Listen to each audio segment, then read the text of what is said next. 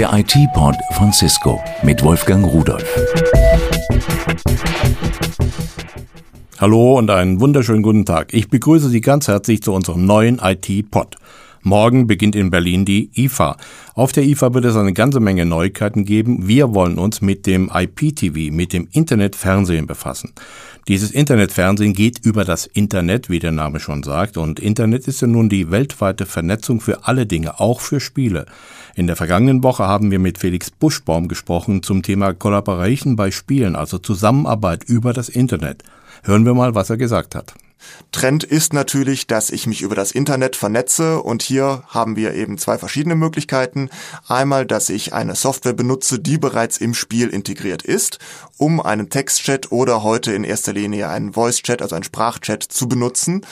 Oder es gibt halt externe Software und da kann ich mich dann unabhängig von dem eigentlichen Spiel zuschalten und mit meinen Teampartnern über das Internet spielen und natürlich auch mit meinen Gegnern. Felix Buschbaum war auf der Games Convention in Leipzig, die gerade zu Ende gegangen ist, und er hat eine Menge Neuigkeiten gesehen. Zum Beispiel, dass Multimedia in den Spielekonsolen schon längst auf einem Stand der Technik ist, wo manch ein PC-Besitzer neidisch werden kann. Was können die neuen Geräte? Ich kann mit meiner Playstation oder auch meiner Xbox heute praktisch alle Audio-Files abspielen, ich kann alle Video-Files abspielen, ich kann meine Blu-rays abspielen. Ich kann Voice-Chat, Internet-Chat machen, ich kann im Internet surfen, ich kann Mails verschicken, Mails empfangen.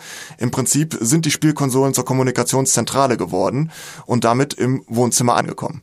Morgen zur Eröffnung der IFA gibt es viel Neues zu sehen. Neue Kühlschränke mit IP-Adresse, neue Kaffeemaschinen, die ich auch über das Internet ansprechen kann. Und viel, viel mehr, was auch viel mit Fernsehen zu tun hat. IPTV, Internet, Fernsehen ist ein ganz, ganz wichtiges Thema, denn es wird in der nächsten Zeit auf uns zukommen. Wir wollen mit Klaus Birkenbiel darüber sprechen. Er ist Geschäftsführer der ICT Media GmbH. Er war lange Jahre bei der GMD, bei der Gesellschaft für Mathematik und Datenverarbeitung, in verschiedenen Bereichen der Informationstechnik tätig, ebenso bei der Fraunhofer Gesellschaft. Er ist einer der Pioniere des Internets in Deutschland. Guten Tag, Klaus Birkenbiel. Guten Tag. Konkrete Frage, was tun Sie für das Internet mit dem Internet? Im Moment ist meine Haupttätigkeit die, dass ich für das World Wide Web Konsortium arbeite das seinerseits weltweit versucht, die Weiterentwicklung des World Wide Web dadurch zu koordinieren, dass es Standards macht für das Web, für Anwendungen im Web wie Videoübertragungen oder grafische Anwendungen, Multimedia-Anwendungen, aber auch das Semantic Web, was im Moment im Entstehen ist. Also ein relativ breites Spektrum und hauptsächlich arbeite ich in diesem Kontext zurzeit. Hm. Sie haben ja schon zehn Jahre bei der W3C gearbeitet und dort das Internet mitentwickelt. Das kann man, glaube ich, so sagen. Gut, das W3C ist ein Industriekonsortium, versucht aber alle Leute an einen Tisch zu bekommen, die in der Entwicklung beschäftigt sind und die besten Lösungen rauszufiltern und in Standards zu gießen, auf dass die Internetstandards zusammenbleiben und das damit, Internet nicht auseinanderbricht. Damit wir nicht irgendwann ein Microsoft-Internet und ein Google-Internet und ein äh, eBay-Internet und sonst was haben. Die Gefahr dafür ist ohnehin groß genug noch, aber genau das ist das Ziel.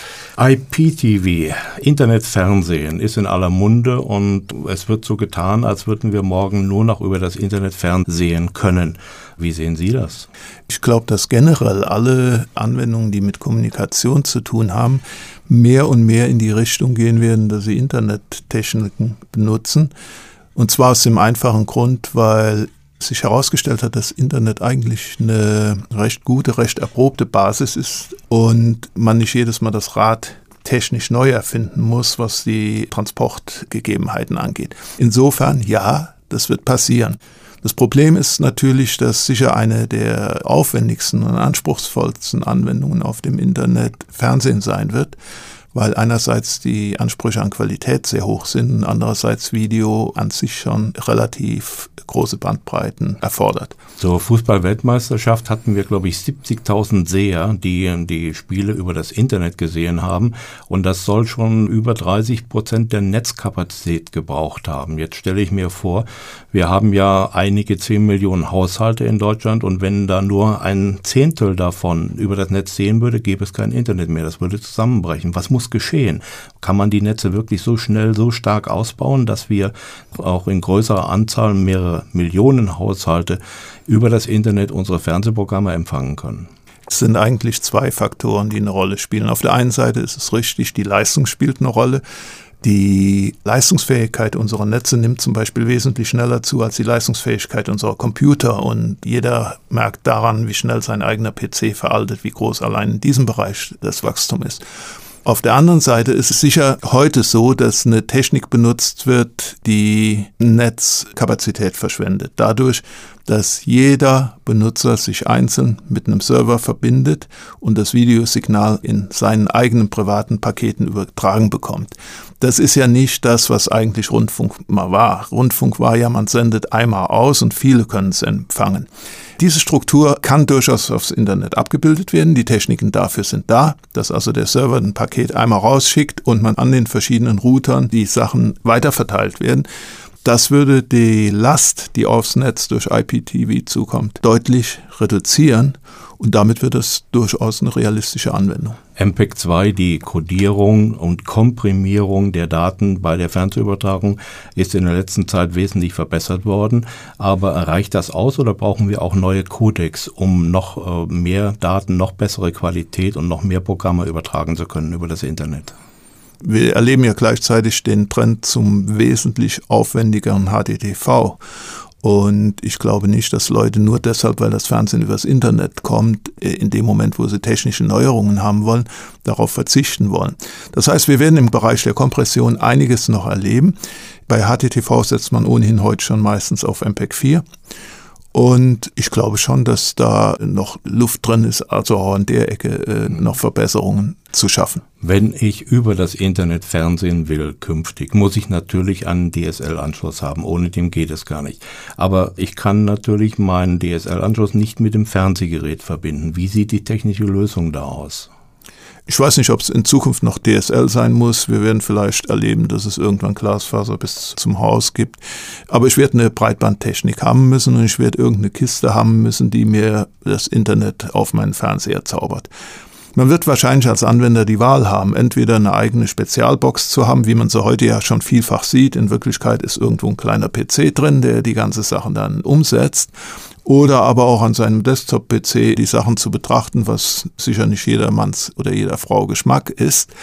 Insofern, es ist eine hohe Flexibilität da. Der Markt wird herausfinden müssen, was die Leute haben wollen. Und basierend auf der Technik, Internettechnologie auf der einen Seite, auf der anderen Seite Multimedia-Computertechnik, wird es Lösungen geben, die anwenderfreundlich sind und möglichst viel von der Technik vor dem Anwender dann verstecken. Es gibt ja zum Beispiel Satu bereits. Das ist also ein Dienst, der in das Internet Fernsehprogramme streamt. Was viele nicht wissen, jeder, der mit Satu Fernsehprogramme ansieht, sendet gleichzeitig diese weiter aus. Diese verteilt die also quasi wieder. Wird IPTV künftig genau auf der gleichen Basis arbeiten oder bleibt das an Rundfunk, wie Sie es am Anfang beschrieben haben? Es wird vermutlich die Ausstrahlung in einer Art Broadcast, also Rundfunktechnik passieren, von einem Punkt an viele Punkte. Auf der anderen Seite, es wird mehr Rückkanäle geben, das heißt, diese ganze Geschichte interaktives Fernsehen, was ja seit Jahren schon als Format propagiert wird, nicht richtig in die Hufe kommt, wird technischen Klacks in dem Moment, wo wir IPTV haben.